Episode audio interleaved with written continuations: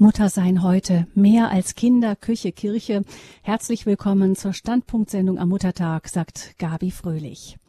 Vor ein paar Jahren hat eine Werbeagentur eine Stellenanzeige online gestellt. Gesucht wurde ein Director of Operations. Die Einzelheiten der Jobbeschreibung klangen allerdings ziemlich abenteuerlich. Da stand Art der Anstellung Festanstellung. Arbeitszeit Vollzeit. 24 Stunden Einsatzbereitschaft. Gehalt unbezahlt. Die Stellenbeschreibung im Einzelnen. Gesucht wird ein Director of Operations, der für langfristige Entwicklungen zuständig ist. Seine zentrale Aufgabe wird darin bestehen, Nachwuchskräfte täglich zu managen, zu unterstützen und zu leiten. Pflichten und Verantwortlichkeitsbereiche. Sie beaufsichtigen Tag für Tag die Entwicklung und den Erfolg der Nachwuchskräfte, die völlig von ihnen abhängig sind. Sie finden Lösungen, die den Bedürfnissen aller Nachwuchskräfte gerecht werden. Dazu gehören moralische Unterstützung, Sicherheit, Wissen, Wohlbefinden, Struktur, Disziplin, Bestätigung, Beweglichkeit und Ruhe. Sie sind für eine große Zahl an Projekten, Forderungen, Beschwerden und Sonderbestellungen zuständig und koordinieren diese mit dem externen Anbieter. Ihnen sind gleichzeitig mehrere Nachwuchskräfte im operativen Bereich unterstellt. Anforderungen Sie müssen fähig sein, mehr als 135 Stunden in der Woche zu arbeiten. Sie müssen in der Lage sein, Nachtschichten zu leisten. Sie sollten bereit sein, auf Pausen zu verzichten. Die Arbeit wird hauptsächlich im Stehen oder gebückt verrichtet. Sie müssen regelmäßig 35 Kilogramm heben können. Doktortitel in Psychologie oder entsprechende Fähigkeiten aus dem realen Leben sind erforderlich. Sie brauchen Talent zum Krisenmanagement, Sie sind in der Lage, mindestens 10 bis 15 Projekte gleichzeitig zu betreuen. Sie können auf allen Ebenen kommunizieren. Sie können improvisieren. Sie können verschiedene Tagesabläufe koordinieren, die sich gegenseitig widersprechen. Sie können unabhängige Entscheidungen für andere treffen. Sie können in einem chaotischen Umfeld arbeiten. Erfahrungen im Steuern eines Minivans sind vom Vorteil. Sie besitzen hervorragende zwischenmenschliche Fähigkeiten und Teamgeist. Auf überraschende Forderungen reagieren sie flexibel. Sie besitzen kulinarische Fähigkeiten. Sie besitzen unbegrenzte Geduld. Sie können mit sozialen Netzwerken, mobilen Geräten und Videospielen umgehen. Sie haben gute Kenntnisse im Bereich Finanzen und im Bereich Medizin. Sie besitzen einen gültigen Führerschein, ein Zertifikat in Erster Hilfe und sind Mitglied beim Roten Kreuz. Sie haben im professionellen und im privaten Bereich den Hut auf.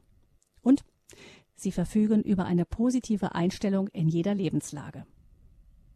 So in etwa, leicht gekürzt, da gab es noch mehr, die Stellenanzeige, also für den Director of Operations. Sie ahnen schon, um welchen Beruf es geht, liebe Hörerinnen und Hörer, am Muttertag ähm, wundert das nicht. Es ging schlicht und einfach um den Beruf Mutter. Übrigens scheinen sich auf die Anzeige dieser Werbeagentur tatsächlich einige Leute beworben zu haben.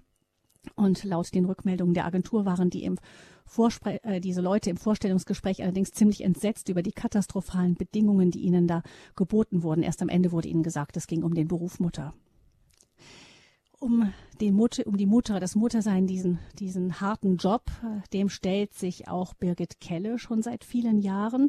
Sie ist Mutter von vier Kindern im Alter zwischen 10 und 20. Außerdem arbeitet Birgit Kelle als Journalistin. Unter anderem ist sie Kolumnistin bei der Tageszeitung Die Welt. Sie schreibt Bücher und ist Vorsitzende des Vereins Frau 2000 Plus. Birgit Kelle ist uns zugeschaltet vom Niederrhein. Herzlich willkommen, Frau Kelle. Ja, guten Abend. Freut mich, dass ich dabei sein kann. Frau Kelle, ganz kurz ein paar Stichworte zu Ihnen. Viele kennen Sie aus Talkshows, wo Sie immer wieder auftreten und so ein bisschen die Themen gegen den Strich bürsten. Sie gelten als eine Stimme. Da weiß man, das wird unterhaltsam, wenn Sie kommen, weil es meistens nicht das ist, was der Mainstream sagt. Sie sind geboren 1975 in Siebenbürgen in Rumänien, aber leben schon seit 1984 in Deutschland. Ja. Sie haben verschiedene Stationen als Journalistin durchgemacht und heute eben Publizistin und Mutter.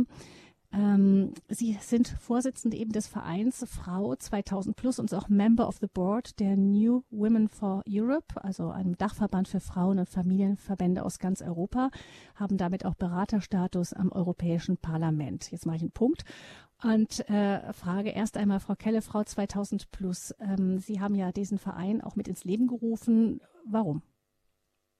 Wir waren damals eine, äh, eine kleine Gruppe Frauen, äh, die festgestellt hat, äh, dass man irgendetwas tun muss. Und wir wussten damals noch gar nicht so richtig, was wir tun wollen.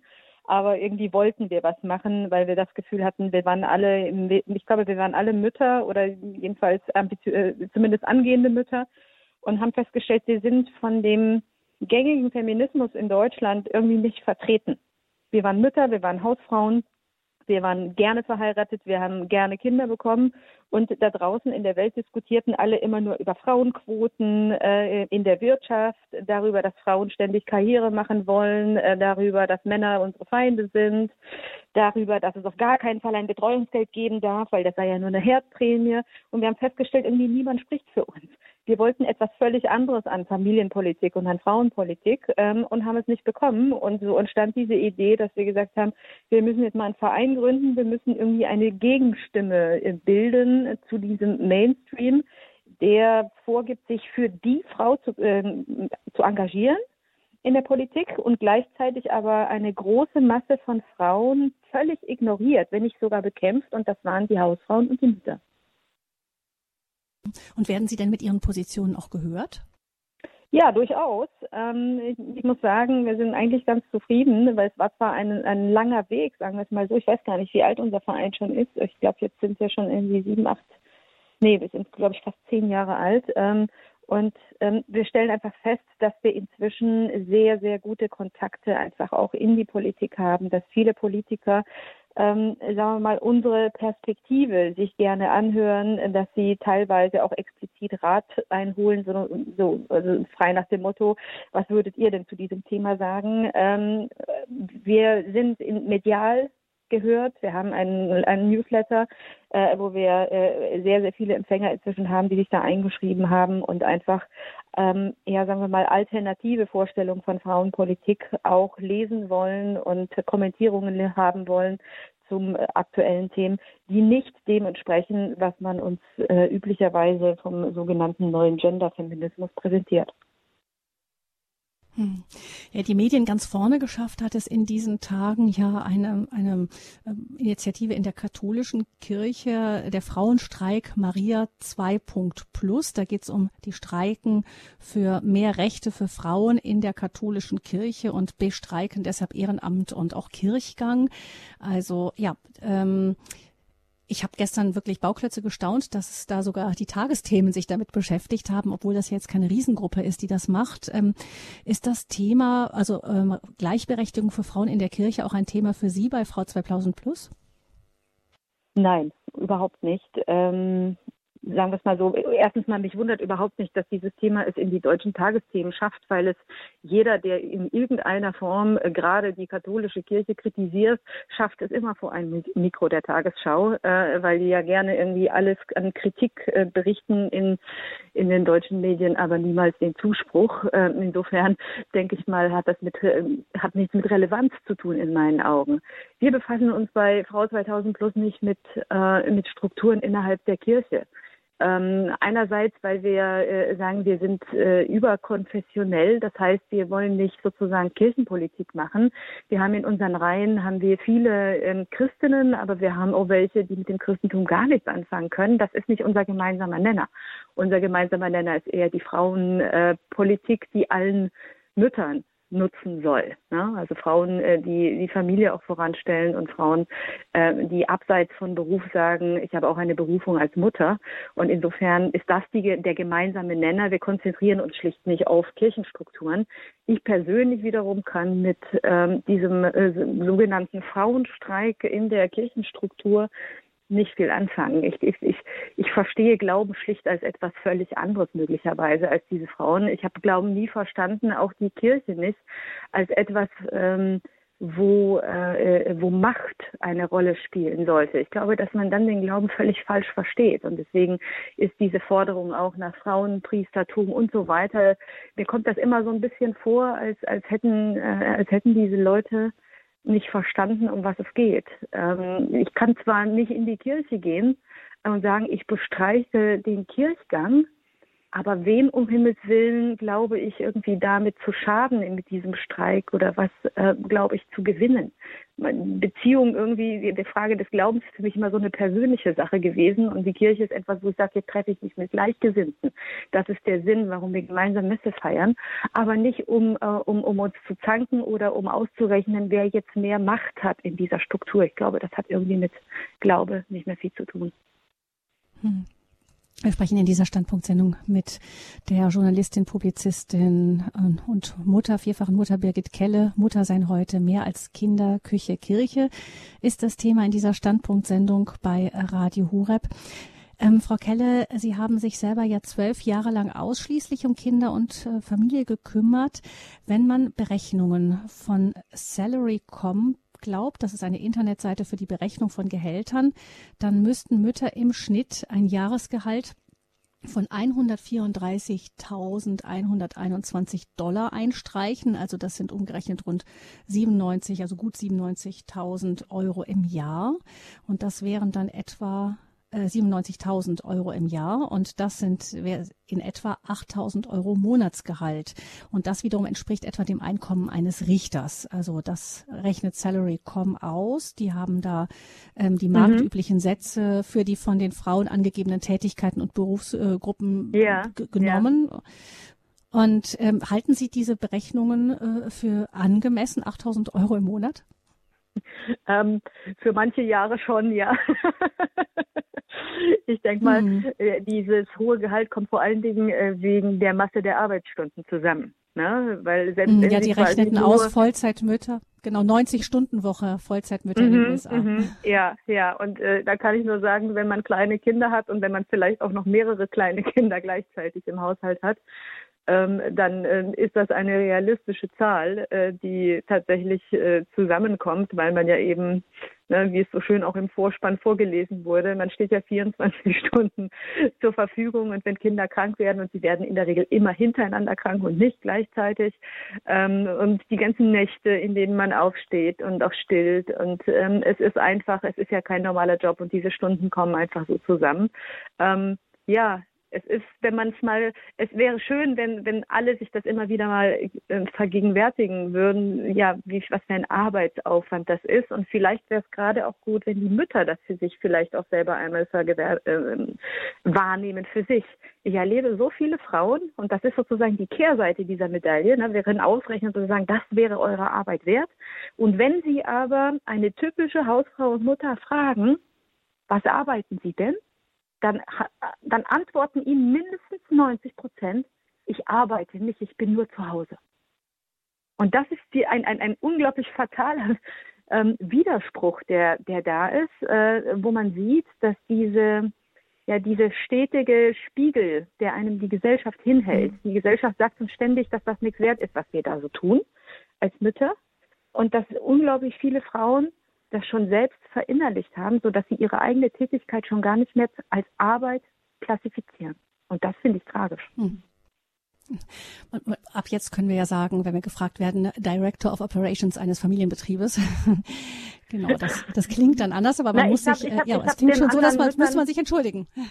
Ja, ich habe den anderen, ich habe anderen äh, Müttern immer vorgeschlagen, dass ich gesagt habe, wenn dich jemand fragt, dann sag doch wenigstens, ich erziehe noch selbst sag ich, die, ähm, äh, du arbeitest. Der einzige Unterschied ist nur, dass diese Arbeit von Müttern nicht bezahlt wird. Aber selbstverständlich arbeiten Mütter, genauso wie ja im Übrigen auch Menschen, die ehrenamtlich tätig sind, in Kirche oder in Vereinen und so weiter, die auch dafür nicht bezahlt werden.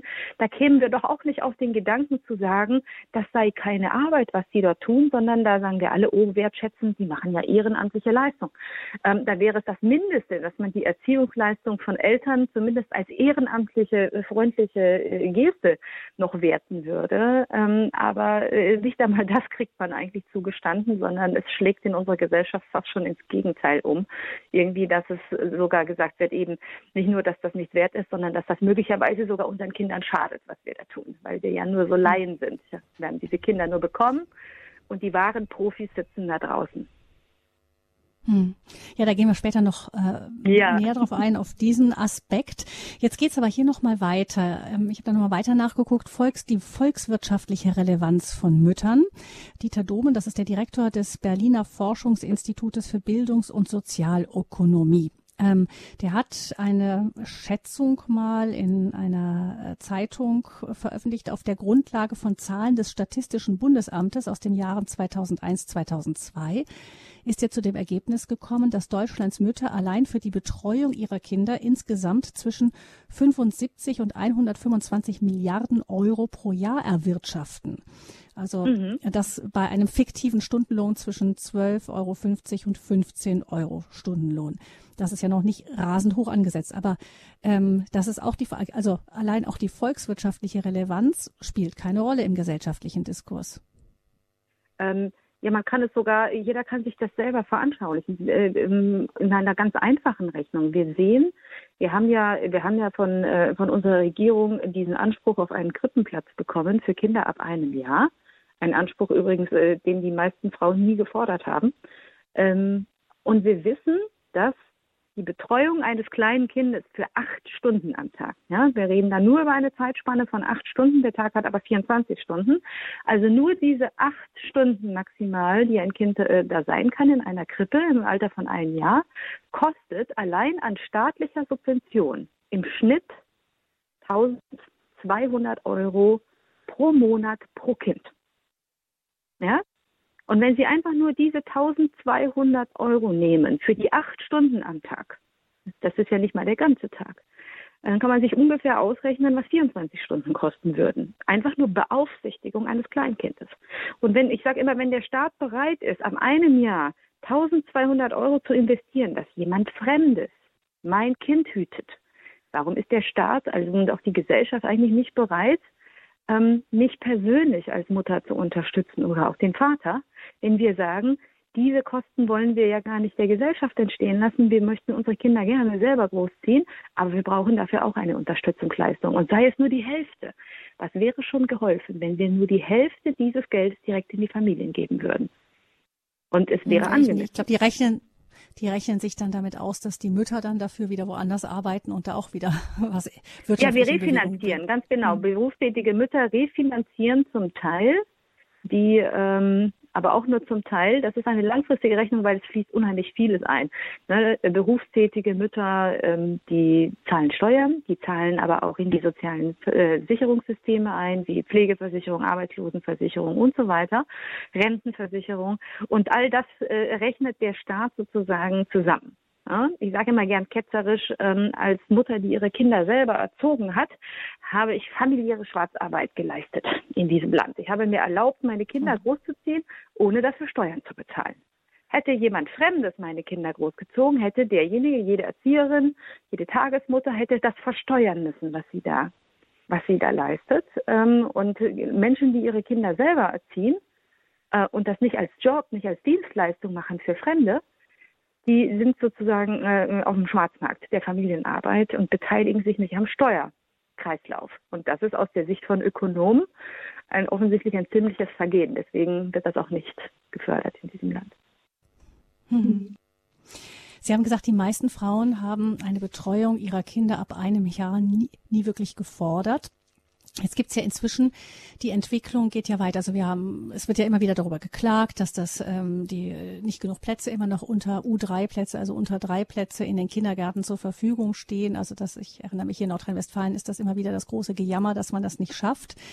Ähm, auf der anderen Seite, die Entwicklung, die, die dreht sich ja weiter. Und ich habe festgestellt, dass innerhalb von wenigen Jahren es vor allem nicht, ähm, nicht, nicht genug Plätze für unter Dreijährige gab, sondern dass die ab Dreijährigen ähm, keine Plätze mehr fanden, wenn sie in den Kindergarten äh, gehen wollten dann, also mit drei Jahren. Das war ja das Alter, wo früher die Kinder geschickt wurden. Und man sagte, die sind jetzt groß genug dafür. Und wenn man jetzt also äh, sagt, ich möchte mein Kind bis zum Beginn des vierten Lebensjahres selber betreuen und dann hinterher das Kind dann in den Kindergarten bringt, dann findet man unter Umständen kaum noch einen Platz.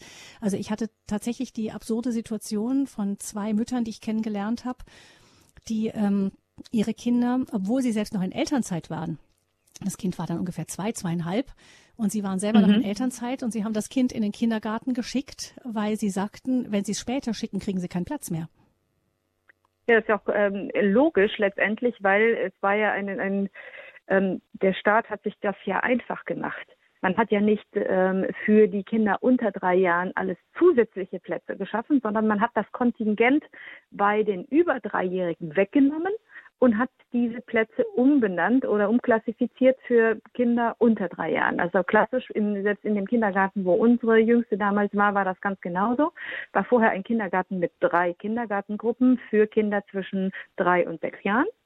Und nachdem man gesagt hat, oh, ihr müsst aber auch für unter Dreijährige eine so Krippenkindergruppe machen, hat man also eine Gruppe einfach ähm, abgeschafft für Kinder über drei Jahre und hat daraus eine Gruppe gemacht für unter drei Jahre. Und damit hatten wir plötzlich ein Drittel weniger Plätze für Kinder ab drei.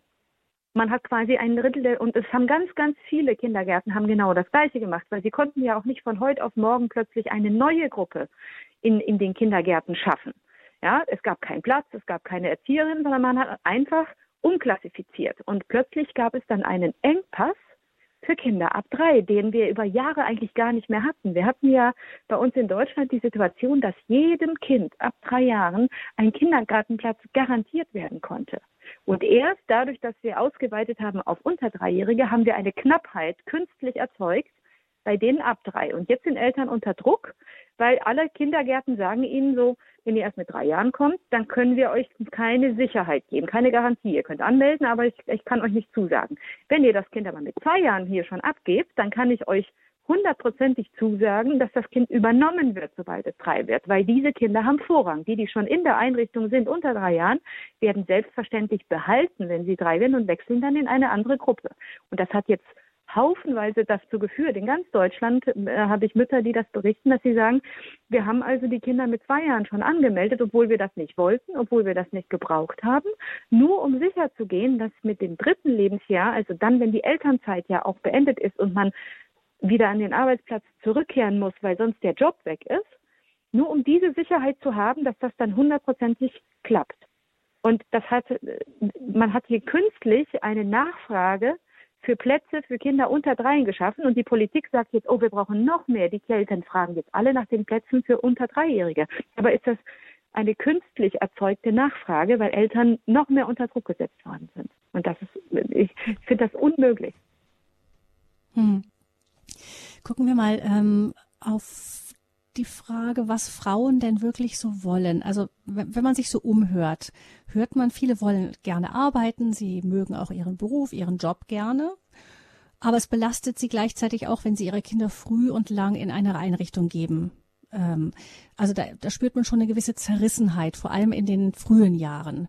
Ähm, gibt es ja. denn Statistiken, Frau Kelle, zu dem, was die Frauen wirklich gerne wollen? Also es wenn Sie jetzt die Wahl hätten, was würden Sie tun? Ja. Hm. Es gibt Statistiken, es gibt europaweite Statistiken, es gibt allerdings auch Umfragen vom, Stadt, äh, von, äh, vom Institut Allensbach zum Beispiel. Das Problem ist, dass wir von denen medial nicht viel hören. Also zum einen hat es äh, 2010 zum Beispiel hat es eine Studie gegeben äh, unter ähm, Müttern in Europa, die auch ganz seriös durchgeführt wurde, die auch gefördert wurde vom, äh, von der Europäischen Kommission. Und da hat man ähm, in, in 16 verschiedenen europäischen Ländern hat man Mütter befragt, wie ähm, eben über ihre Lebenssituation, wie sie sich das vorstellen, was sie stört und so weiter und wie sie, äh, wie sie die Politik gerne hätten, wenn sie sich aussuchen könnten. Und ähm, sehr überraschend überraschend äh, stellte man heraus, äh, stellte sich heraus, dass quer durch ganz Europa Mütter relativ gleich denken. Also dass es gar nicht so viele kulturelle Unterschiede zwischen den einzelnen Ländern gibt, sondern dass, dass Mütter in der Regel offensichtlich anders denken als kinderlose Frauen. Da, so könnte man das dann zusammenfassen. Und ähm, die klassische ähm, Durchschnittsmutter in Europa stellte sich die Kinderbetreuung und den Rückkehr in den Beruf in ungefähr so vor, dass äh, man sagen konnte, die absolute überwältigende Mehrheit ähm, der Mütter hat gesagt, bevor das Kind nicht drei Jahre alt ist, wollen wir überhaupt nicht berufstätig sein. Ähm, die Mehrheit, es findet sich immer noch irgendwie 70, 70 80 Prozent waren immer noch, die sagten, ähm, auch bis die Kinder sechs Jahre alt sind, also bis sie quasi in den, bis zum Schuleintritt, wollen sie gar nicht berufstätig sein. Und dann äh, will die Durchschnittsmutter in Teilzeit, wenn möglich, wieder anfangen, berufstätig zu sein und diese Teilzeit ausweiten, je älter die Kinder werden. Und erst mit, wenn die Kinder 18 sind, erst bei 18-jährigen Kindern finden sich wieder mehr als 50 Prozent der Mütter, die sagen, sie wollen wieder Vollzeit also berufstätig sein. Das heißt, ne, ähm, wenn man sich die Durchschnittsmutter annimmt und die Mehrheitsverhältnisse, dann stellt man fest, die meisten Mütter, nicht die Frauen, sondern die Gruppe der Mütter, sagt, wir wollen ähm, Rücksicht nehmen auf unsere Kinder und unsere Berufstätigkeit wollen wir immer kombinieren können mit auch mit äh, mit den Bedürfnissen unserer Kinder und mit der Frage, wie viel brauchen sie uns. Und erst wenn wir das Gefühl haben, unsere Kinder brauchen uns jetzt nicht mehr so sehr, dann erst wollen wir wieder verstärkt berufstätig sein. Und ich frage mich, wo mhm. bekommen wir denn eine Politik, die genau das tut? Das ist das Problem. Und ähm, diese Statistiken, gerade diese, diese EU-Statistik zum Beispiel, die ist in der deutschen Presse überhaupt nicht aufgenommen worden. Warum? weil das gar nicht das Ergebnis war, das man gerne hört. Wir haben damals von unserem Verein, also nur auch als Beispiel für das, was wir mit unserem Verein dann machen, äh, diese Studie lag nicht mal in deutscher Sprache vor. Wir haben dann dafür gesorgt, dass es überhaupt von dieser Zusammenfassung, von diesen Statistiken überhaupt eine deutsche Übersetzung gibt. Und da haben das eben medial verbreitet, Politikern zugeschickt. Wir haben das als Druck herausgegeben, dass man das auch mal Politikern in die Hand geben kann und sagen kann, so hört zu.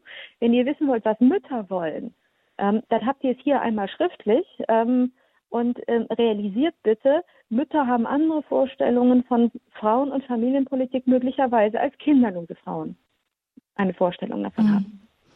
Das ist also doch ähm, vielleicht für viele überraschend. Man würde meinen, dass äh, doch mehr Frauen, die dann sagen wollen, ja, ich, ich sehe, die Zeit tickt, also Kinder möchte ich schon auch haben, aber ich bin dann doch auch scharf auf meine Karriere. Ich habe echt dafür einen guten Job, ich mache das gerne und dass viele zu Hause rumhocken, das ist nicht so meins.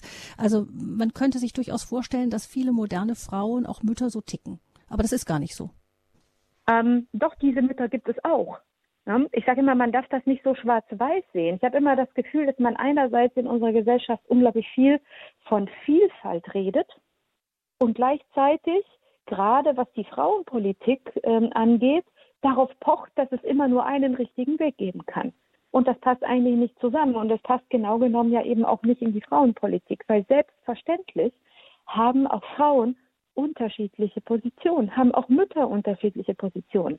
Und deswegen ähm, kann in meinen Augen eine, eine gute Familienpolitik oder auch eine gute Frauenpolitik niemals einen richtigen Weg vorgeben oder sagen, das ist richtig, das ist falsch. Denn die einen sehen es so und die anderen sehen es anders. Sie finden ja, die meisten von uns finden bis in ihren privaten Freundeskreis hinein ja zig Beispiele, dass das genau so ist. Sie finden quasi die glückliche ähm, die glückliche Mutter und Hausfrau, die sagt, das ist genau mein Ding. Sie finden die Frauen, äh, die sagen, ich will unbedingt auch wenigstens Teilzeit arbeiten, äh, weil ich eben nicht nur zu Hause ähm, sein möchte. Und sie finden die Frauen, die von Anfang an ihre Kinder in Betreuung gegeben haben, gesagt haben, ich will keine Pause machen im Job. Und sie finden auch die kinderlosen Frauen. Sie finden die freiwillig kinderlosen Frauen, die das großartig finden. Und sie finden die kinderlosen Frauen, die gegen ihren Willen kinderlos sind. All das sind Frauen hier bei uns in Deutschland und weltweit. Und jede von denen steht in einer völlig anderen Lebenssituation, hat unterschiedliche Vorstellungen. Und deswegen glaube ich, dass wir eben eine Frauenpolitik bräuchten, die flexibel ist, die, die, die, berücksichtigt, dass jede dieser Frauen es vielleicht anders regeln möchte, auch mit ihren Kindern und dass wir nicht ein starres System, auch schon gar nicht irgend so ein starres Kita-System brauchen, sondern eigentlich mehr Geld in die Hand für Familien und sie dann machen lassen mit diesem Geld und es sich so organisieren lassen, wie es gerade für ihre Familie passt. Auch was ja auch immer sehr von den persönlichen Umständen abhängt, von der Kinderzahl abhängt. Es ist ein Unterschied, ob sie ein Kind haben oder ob sie vier haben. Das macht das Familienleben komplett unterschiedlich.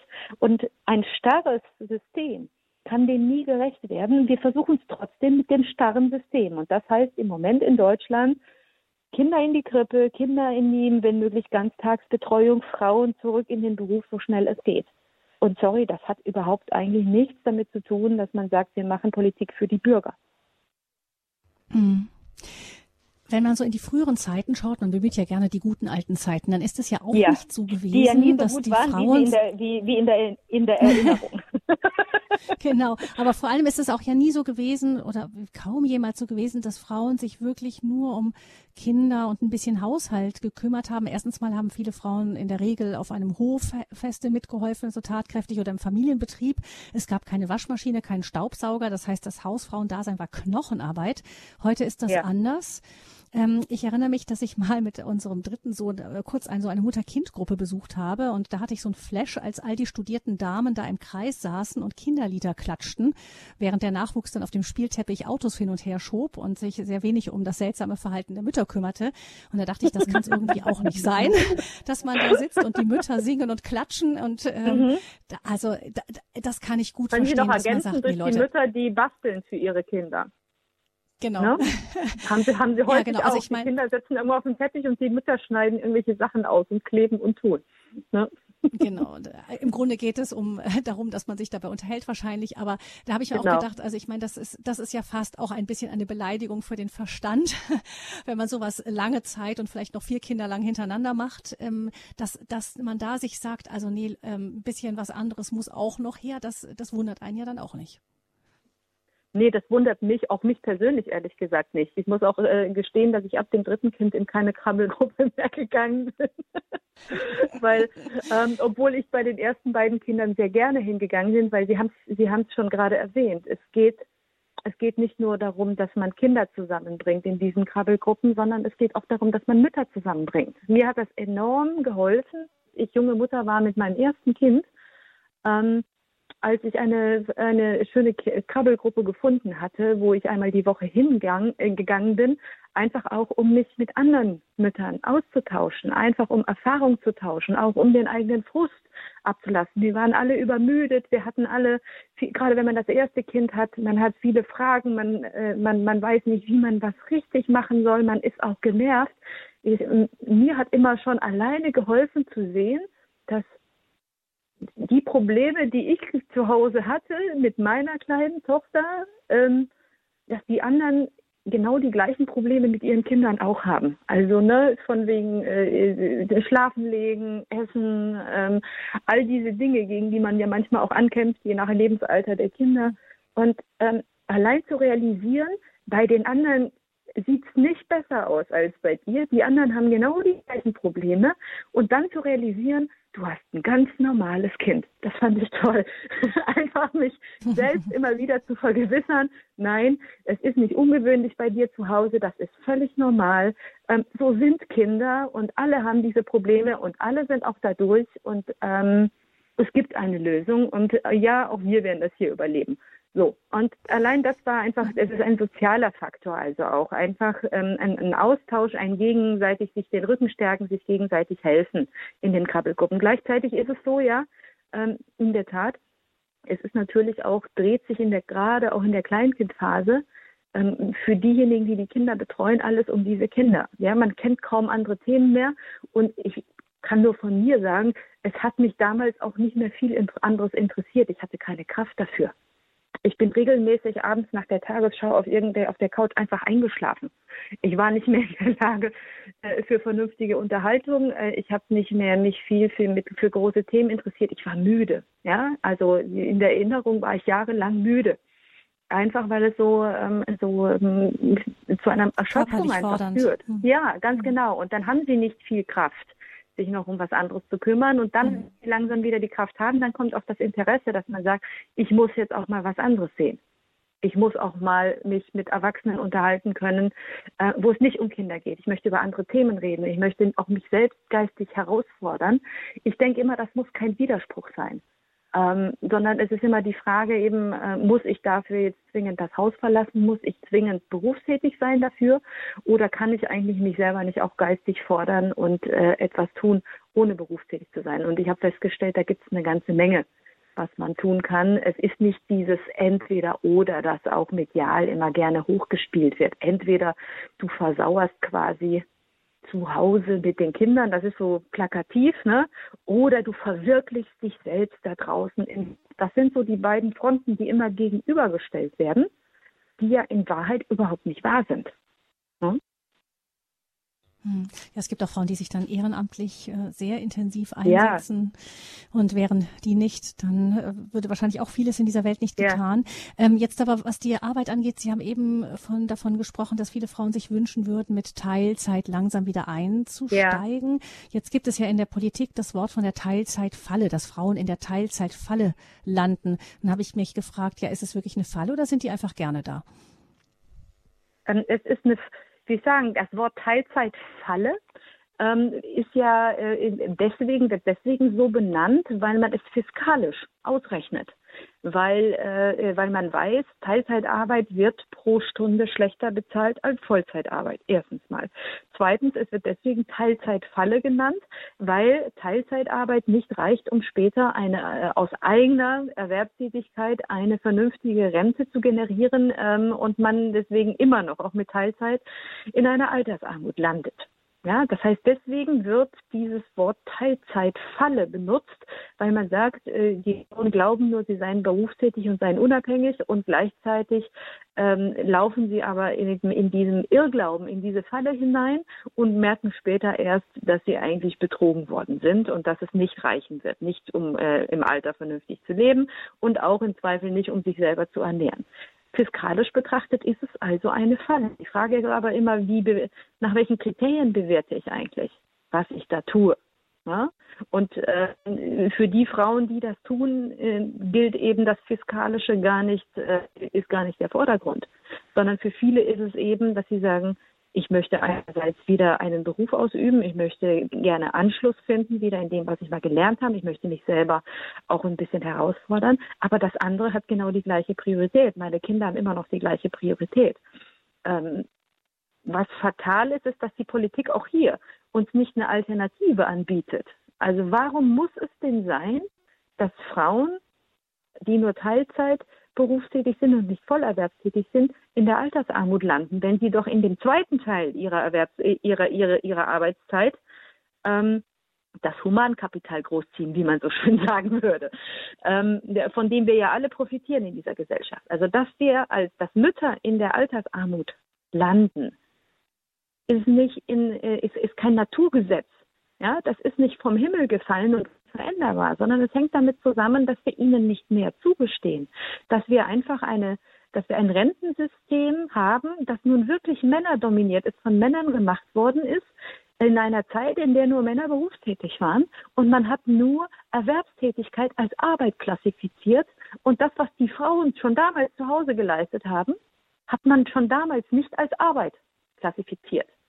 Dann könnte man ändern. Man könnte die Leistung von Müttern in der Rente als anständige, ehrbare Arbeit klassifizieren und ihnen für das Großziehen der Kinder eine vernünftige Rente auszahlen. Dass wir das nicht tun, ist kein Naturgesetz, sondern das ist einfach Missachtung dessen, was Mütter machen. Und das ist politisch veränderbar. Morgen wäre es politisch veränderbar, wenn der Wille da ist. Aber der Wille ist eben nicht da. Hm. Mutter sein heute mehr als Kinder, Küche, Kirche.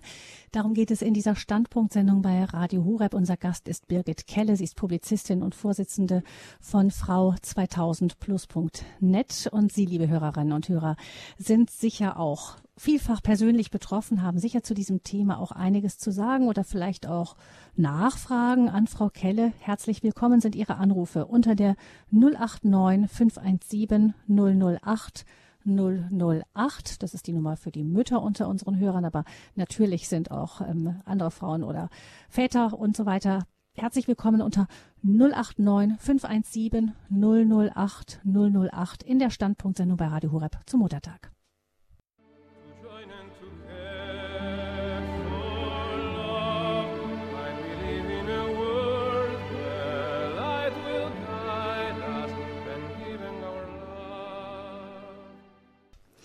Wir feiern heute Muttertag. Unsere Kinder haben vielleicht kleine Geschenkchen aus der Schule für uns mitgebracht, aber gesellschaftlich anerkannt wird die Leistung von Müttern bis heute nicht wirklich. Das sagt unser Gast Birgit Kelle. Sie ist Journalistin, Vorsitzende des Vereins Frau 2000 Plus und vor allem auch vierfache Mutter. Sie weiß, wovon sie spricht, wenn wir hören, dass eine, eine Frau eigentlich für das, was sie leistet, das hat ein Unternehmen mal errechnet, an die 8000 Euro Stunden ähm, Monatslohn eigentlich bekommen sollte. Und ähm, eigentlich ist es ein Unding, sagt Frau Keller auch, dass Frauen nach wie vor, wenn sie als Mütter ihr ganzes Leben lang gearbeitet haben und ähm, ja den gesellschaftlichen Nachwuchs mit viel persönlichem Einsatz großgezogen haben, dann am Ende in der Altersarmut landen.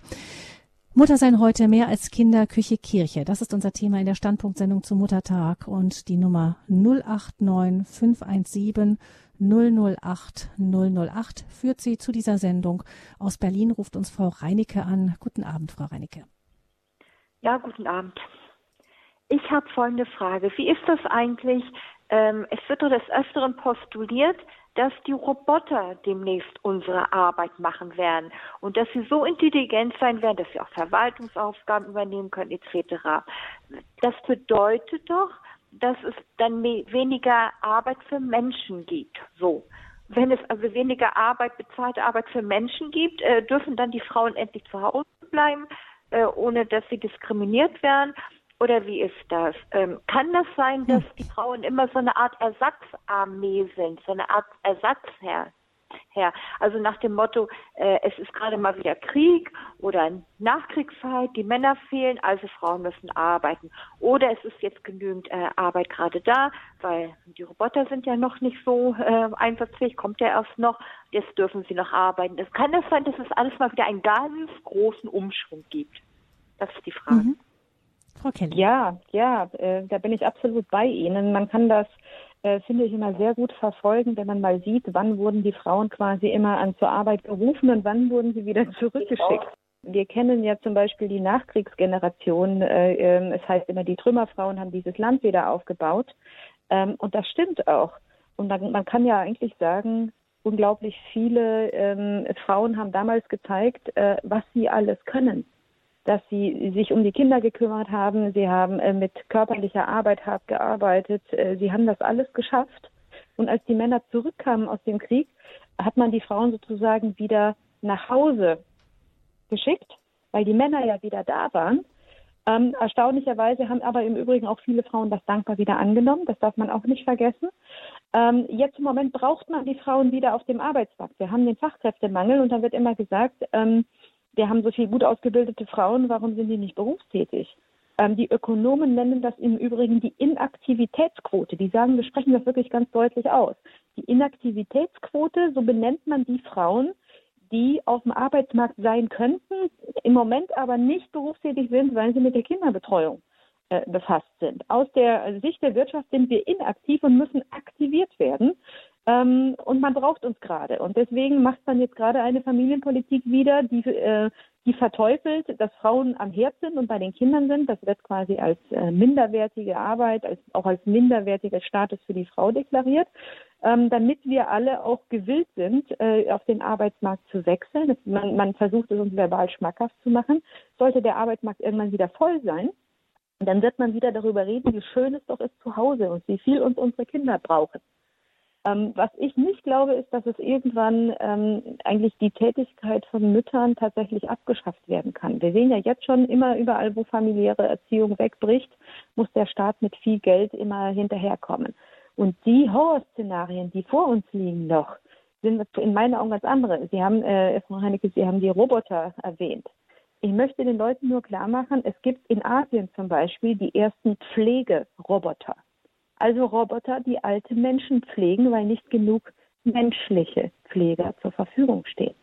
Und jeder, der heute glaubt, irgendwie die menschliche Zuwendung sei auszulagern, sei nur ein Job, sei etwas, was jeder x-beliebige Mensch leisten kann. Also dieses Mantra, es ist egal, wer ein Kind großzieht, Hauptsache man kümmert sich drum. Der sollte sich nicht wundern irgendwie, wenn erstmal bei alten Menschen angefangen wird, dass man sagt, wieso? kann ja auch ein Roboter erstmal den alten Menschen waschen. Äh, warum muss das ein Mensch sein? Und äh, in der größten Horrorvision werden irgendwelche Roboter später unsere Kinder beaufsichtigen, wenn es dann ganz egal ist, wer auf dieses Kind aufpasst. Hm, ich meine, Versuche ohne menschliche Zuwendung hat es ja in ähm, auch schon gegeben. Die sind ja brutal ausgegangen. Da ja, die Kinder sind Zuwendung alle gestorben. Fehlt. Alle Kinder, die mhm. ohne Zuwendung groß werden müssen, die tragen psychische und manchmal sogar körperliche Schäden davon. Das ist. Ja, ich denke, dass das bei alten Menschen ähnlich sein wird, oder? Ja, das denke ich auch. Und ich, ich gebe auch immer gerne zu bedenken, dass diese Rhetorik, die man heute benutzt, um zu argumentieren, warum Kinder nicht in der Familie großgezogen werden sollen, dass diese Rhetorik uns möglicherweise im Alter wie mit einem Bumerang wieder erschlagen wird. Was hören wir denn? Wenn es um die Begründung geht, irgendwie, dass Kinder in die Kita sollen oder wenn möglich schon in die Krippe, schon Babys in die Krippe ab einem Jahr, dann heißt es ja immer, ähm, dass Eltern das ja gar nicht richtig könnten mit der Erziehung, dass die anderen, die das dort, äh, die Erzieherinnen, die hätten das ja professionell gelernt. Das heißt also, das sind sozusagen die Profis. Die Eltern sind nur die Laien. Das, was äh, dort in dieser Institution gemacht werden kann, das könnt ihr zu Hause gar nicht leisten. Das wird doch jungen Eltern gesagt und so wird argumentiert, um zu zeigen, Eltern können es nicht. Und gebt mal bitte auch wegen der frühkindlichen Bildung für die professionelle Aufzucht eurer Kinder, gebt sie doch bitte in eine entsprechende, gut ausgestattete Institution.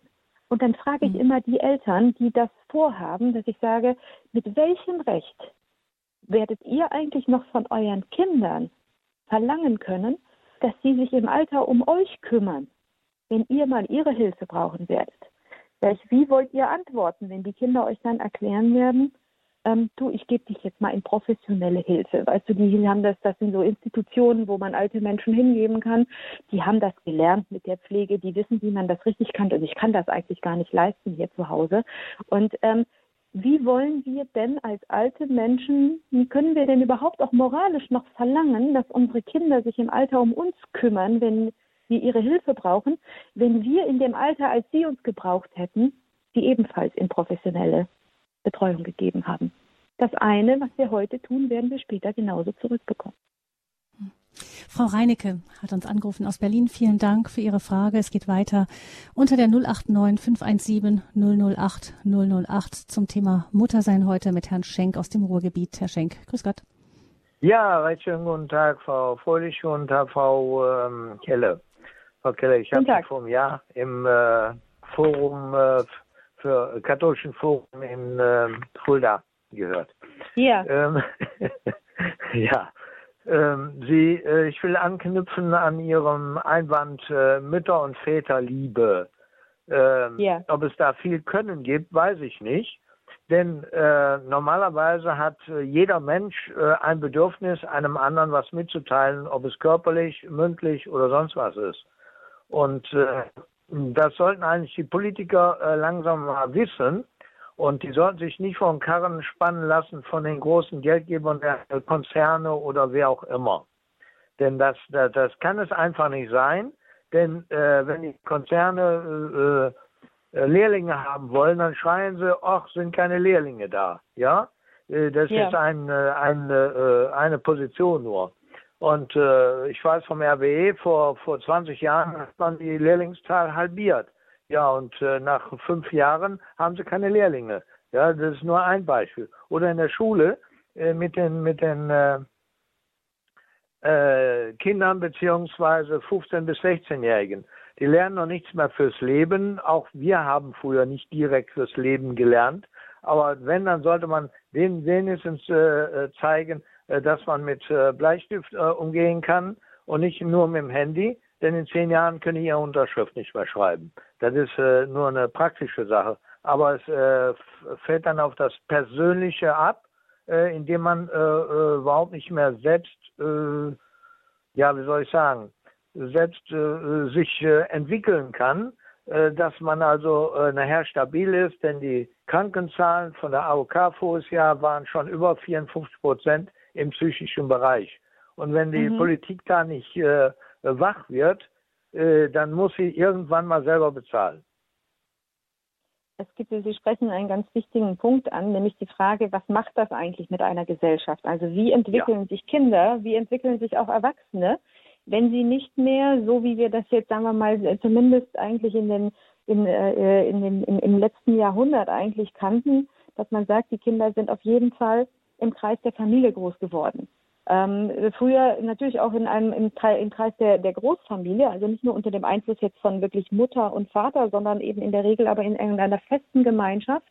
Und sie sind dort ähm, groß geworden und es war eine Erziehung fürs Leben. Es ging ja darum, ähm, ne, erziehen heißt ja nicht einfach nur bilden, äh, äh, Bildung sondern, und, und Wissen irgendwie in ein Kind reinstopfen, sondern es geht ja vor allen Dingen auch um die Frage, was für soziale Wesen entwickeln sich dort? Wie sind die später beziehungsfähig zu anderen Menschen? Wie belastbar sind diese Kinder? Und das stellen wir eigentlich schon seit bestimmt 15 Jahren. Ich glaube, vor 15 Jahren habe ich das erste Mal schon so eine Meldung von einer Krankenkasse gesehen dass die Zahl der Kinder mit psychischen Störungen, mit Depressionen, selbst mit Suizidgedanken in Deutschland zunehmen. Und diese Zahlen veröffentlichen die großen Krankenkassen jedes Jahr und jedes Jahr wird die Zahl dramatischer. Ich weiß, die Barmer, eine große Krankenkasse, hat das äh, vor ein paar Jahren ähm, bei ihrem Jahresbericht herausgegeben und, und hat dazu geschrieben auch, das ist ein gesellschaftliches Problem. Wir können als Krankenkasse nicht die Ursache bekämpfen, sondern wir können quasi ja nur Therapien bezahlen. Ja, sie aber feststellten, dass es explosionsartig ansteigt, dass jetzt kleine Kinder schon Anzeichen von Depressionen und psychischen Störungen zeigen dass die Zahl der Ergotherapien, der Logotherapien und so weiter dramatisch angestiegen ist. Warum brauchten Kinder das vor 50 Jahren eigentlich nicht? Und warum brauchen sie das heute? Und dann, wenn sie dann in die, in die Pubertät springen, in, also in das Alter, wenn, äh, wenn die Jugendlichen eben vielleicht eine Ausbildung anfangen sollen und diese nicht nur anfangen, sondern auch zu Ende bringen sollen, was ein zweiter Punkt ist, dann, äh, wenn Sie da mit Unternehmern sprechen, und ich habe im, im, im, im Zuge meines Berufs als Journalistin hatte ich mehrfach zu tun oder eben auch gerade mit äh, mittelständischen Unternehmen äh, und dort war immer die Diskussion, ähm, das Gespräch kam immer irgendwann darauf, dass diese Unternehmer äh, sich beklagten, dass sie sagten, wir finden nicht genug ausbildungsfähige Auszubildende. Sprich, junge Menschen, die wir für tauglich halten, diese Ausbildung überhaupt zu machen und zu Ende zu bringen. Und alle Unternehmer sagten mir, es fehlt nicht an Wissen, ja, ähm, ein, ein Unternehmer sagt ja ganz plakativ, sagt er, egal ob jemand von der Hauptschule kommt, sagt er, die Mathe-Note ist mir eigentlich egal, sondern die Frage ist, habe ich da vielleicht einen jungen Mann, der belastbar ist? Habe ich einen, der zuverlässig ist? Habe ich einen, der hier morgens kommt? Und acht Stunden in der Lage ist zu arbeiten und nicht abbricht und nicht hinschmeißt nach zwei Wochen. Und all diese Unternehmer haben gesagt, das Elternhaus sei elementar wichtig. Alle Unternehmer haben mir bestätigt, dass sie gesagt haben, die Kinder, die ein vernünftiges Elternhaus noch im Hintergrund haben, die Eltern haben, die darauf achten, dass die Kinder morgens tatsächlich dahin gehen, die, dass sie anständig angezogen sind, dass sie vernünftige Umgangsformen haben und so weiter. Also die, die diese Stütze eines Elternhauses und die auch, auch noch hinter sich hatten, dass diese jungen Menschen, die schaffen auch eine Ausbildung. Und diejenigen, denen das fehlt, dieser Standortvorteil Familie, die schaffen das nicht. Ja, und wir sehen sozusagen immer nur im Defizit, was Familie alles leistet. Und diese Defizite werden jetzt immer sichtbarer, aber die Politik lenkt noch nicht ein, weil die Politik immer noch die Berufstätigkeit der Mütter haben möchte, aus fiskalischen Gründen. Und die, die Spätfolgen lassen sich eben so schlecht beziffern. Ähm, und die lassen sich auch gerne ausblenden. Der direkte Zusammenhang, dass man sagt, ein Kind, das schon von klein auf nicht mehr die Gemeinschaft in der Familie gespürt hat, ja, sich nicht verlassen kann auf ein Elternhaus. Das Eltern hatte, die beide berufstätig oft sein mussten und nie Zeit hatten. Ein Kind, das immer nur in der Gruppe großgezogen wurde, das kann, das ähm, musste schon viel entbehren in seinem Leben und hat gelernt, dass es sich nicht verlassen kann auf Familie. Was das langfristig mit einem Menschen macht, das kriegen sie erst sozusagen über Lebensverläufe wiedergespiegelt. Und da sagen ihnen dann die Experten, die das nicht hören wollen, die sagen dann immer, das eine hätte mit dem anderen nichts zu tun. Aber wenn wir plötzlich ein gehäuftes Phänomen haben in einer Gesellschaft, finde ich, müssen wir schon hinschauen und sagen, hat es vielleicht etwas damit zu tun, was alles so aus dem Ruder läuft bei, bei Jugendlichen, dass wir eine Generation von Kindern inzwischen hier im Land haben, die gar nicht mehr wissen, was Familienleben bedeutet. Vielen Dank, Herr Schenk, für Ihren Anruf. Alles Gute und einen schönen Abend ins Ruhrgebiet. Wir sprechen über das Muttersein heute in dieser Standpunktsendung mit Birgit Kelle. Unsere Nummer zur Sendung ist 089 517 008 008. Frau Angela ruft uns aus München an. Ich grüße Sie. Guten Abend. Ja, hallo, guten Abend. Hier ist die Frau Angela aus München. Also ich habe jetzt schon von den anderen Beiträgen, möchte ich aber gerne anknüpfen. Und zwar, es ist irgendwie, habe ich das Gefühl, Familie ist ein Auslaufmodell. Da gibt es auch bestimmte Parteien, die das noch forcieren. Ich möchte aber jetzt nicht zu so sehr politisch vorgreifen. Jeder kann sich das vielleicht selber so ein bisschen denken. Man braucht auch nur die Zeitung aufschlagen. Und ich persönlich komme zwar aus einem atheistischen Regime, aus der Ex-DDR, bin aber, meine Eltern waren selbstständig, die hatten alles, nur nie Zeit. Aber das Schöne war, man wurde bei der Oma, wurde man eingeparkt bis drei, vier Jahre. Dann war Kindergarten, das war aber auch in Ordnung. Also ich habe nicht besonders drunter gelitten. Und dann war Folgendes, dann ähm, Familienbetrieb mit Helfen. Das Arbeiten hat auch nicht geschadet, weil ich merke heute, meine Vorgesetzten sagen immer, ich bin belastbar, ich bin pünktlich, also diese Nettigkeiten und alles. Und also ich muss sagen, Familie ist das Wichtigste überhaupt. Und ohne Familie können wir alle einpacken, auch mit unserem Europa. Dann können wir alles vergessen und auch diese Abtreibungsgeschichte. Da jammern die Leute rum. Die Unternehmer, es gibt keine Fachkräfte. Ja klar, wenn die Frauen halt dann die Kinder nicht haben wollen, aus Karrieregründen, gut, dann, die werden auch mhm. teilweise gezwungen mit Abtreibung. Das sind zum einen, die dann fehlen. Zum anderen ist es auch dieses, wie Sie vorhin angesprochen haben, die alten Leute, die werden auch abgeschoben, die Kinder kommen in die Verwahranstalt, die Großeltern kommen in die Verwahranstalt. So funktioniert Familie auf keinen Fall. Also das ist einfach tragisch. So kann es hm. nicht weitergehen. Da können wir einpacken. Ich bin sonst eigentlich ein optimistischer Mensch. Aber was ich da jetzt wieder in letzter Zeit mit diesen ganzen Wahlkampfparolen, ich muss sagen, mir zieht es nur noch die Schuhe aus. Da hilft nur noch beten. Frau Aguilar, und das sagen Sie, obwohl Sie sagen, dass Ihre Eltern eben beruflich doch sehr eingespannt waren, haben Sie dennoch, also es hängt nicht allein am Berufstätigsein, sondern ist, Familie ist dann anscheinend für Sie doch noch mehr. Ja, und vor allen Dingen das Schöne war, also Großfamilie ist jetzt übertrieben, aber hm. wir hatten halt, äh, gut, ich komme vom Land, man hat in einem Haus gewohnt, unten war die Oma mit Opa, und oben haben wir gewohnt mit auch Geschwistern. Ich habe zwei Geschwister, man hat sich gegenseitig ein bisschen unterstützt. Und aber auch von, ich habe eine Bekannte damals gehabt, die hat in der Stadt gewohnt. Gut, da hatte halt die Oma ein paar Straßen weiter gewohnt. Wenn die Eltern halt Stress hatten, irgendwas, dann hat man halt die Kinder dann dazu die Großeltern gebracht. Also ich glaube, das ist jetzt die Räumlichkeiten, sind jetzt nicht so das Thema, sondern generell, dass die Leute sind alle so egoistisch geworden und dann die jungen, Leute mit ihren Handys, nur mit ihrer Double-Kiste, dann haben sie die Kopfhörer auf, sie kennen die Geschichten ja auch, die haben, die laufen rum wie die, wie die blinden Hühner, da kommt die Straßenbahn und ja, und dann werden die mhm. überfahren oder verletzt. Die, die Leute, die sind dermaßen ich weiß nicht, also es ist einfach tragisch, was da. Aber gut, die Eltern sagen also, sich vielleicht, hm. ach ja, die Kinder am PC, am Handy, dann haben die nicht so viel Arbeit. Aber was mit den Kindern dann letztendlich passiert, also das ist nicht auszudenken. Mhm, Und wie Sie schon sagen, die sind dann nicht mehr belastbar, die Unternehmen, die, die jammern alle. Und der andere Witz ist ja der, meine Freundin, die ist 55, die hat mhm. bis ein Jahr ist die rumgerannt wegen der Arbeit aber die Unternehmen schreien Rente am besten erst mit 70. Aber was soll das, wenn man schon niemand mehr mit 55 eigentlich haben will? Ja. Das ist auch mhm. so eine Lachnummer. Frau Angela, danke. Erstmal, Sie haben da viele Punkte in den Raum geworfen. Ich würde das gerne jetzt an Frau Kelle weitergeben. Ja, ich denke eben, ähm, ich fand das sehr spannend, wie Sie, dass Sie erzählten, eben Ihre Eltern waren selbstständig, es war die Großfamilie noch unter einem Dach es ist ja das im Prinzip Verhältnisse auch, wie wir sie von früher kannten, auch in den Zeiten, äh, wir haben ganz am Anfang darüber gesprochen, dass ja früher Hausfrau eigentlich auch kein, kein, äh, kein Zuckerschlecken war, sondern harte Arbeit. Aber es fand sozusagen die Arbeit und die Familie fand unter einem Dach statt. Wir haben sozusagen diese Entwicklung, diese Trennung von Familie und, ähm, und äh, Berufstätigkeit ist ja äh, im Endeffekt das Ergebnis der Industrialisierung, sodass die Arbeitsplätze quasi vom Haus getrennt worden sind. Vorher hatte man, waren die Eltern auch alle beschäftigt. Es war ja früher nicht so, dass die Eltern sich quasi ständig um die Erziehung der Kinder gekümmert haben. Die Kinder liefen quasi so mit. Aber die Eltern waren in Reichweite. Sie waren da. Und da, allein das ist etwas, was Kindern Halt gibt. Insofern ähm, ich kenne das selber auch. Ich habe auch die Selbstständigkeit gewählt als äh, Berufsoption, was einerseits unglaublich gut Flexi Flexibilität gibt, gleichzeitig aber eben auch in unserer Gesellschaft eine finanzielle Unsicherheit darstellt. Aber ich habe selber gesehen, wie ähm, es möglich ist, sozusagen unter einem Dach zu leben und gleich auch, auch zu arbeiten.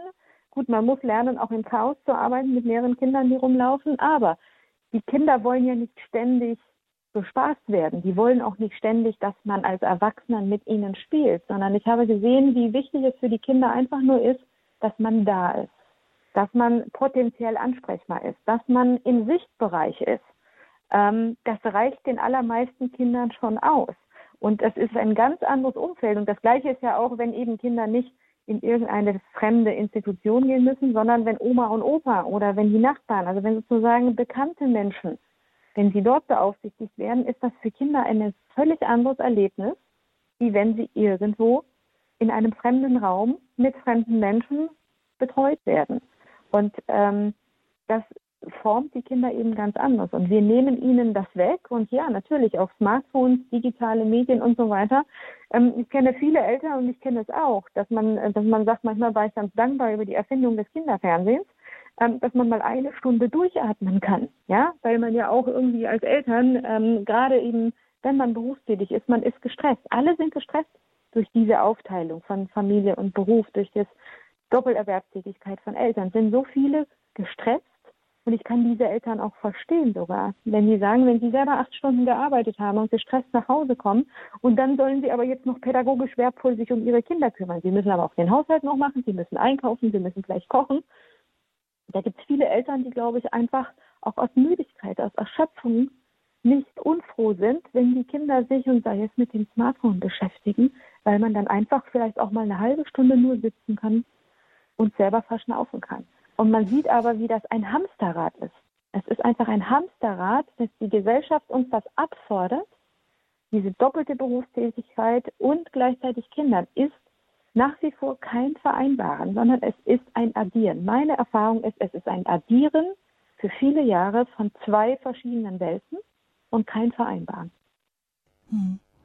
Ja, oder dass man entweder die ja, froh ist, wenn die Kinder einfach mal ruhig sind. Die Versuchung kennt wahrscheinlich jeder, wenn, wenn man irgendwie diese Bildschirme da im Haus hat, dann ist die Versuchung da zu sagen, kommt und dann hat man seine Ruhe. Auf der anderen Seite ist es eben auch, wenn man müde ist, auch viel schwerer, ähm, dem Protest der Kinder etwas entgegenzusetzen. Ja, klar. Es ist der einfachste Weg. Es ist der Weg des geringsten Widerstandes letztendlich.